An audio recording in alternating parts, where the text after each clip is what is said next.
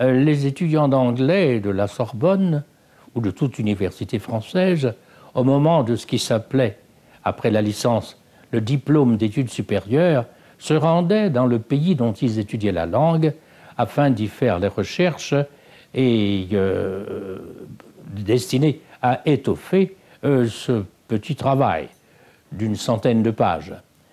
L'idée m'a été offerte de m'intéresser à un poète noir américain qui n'avait d'ailleurs jamais été étudiant en Sorbonne, pas plus qu'aucun autre écrivain noir.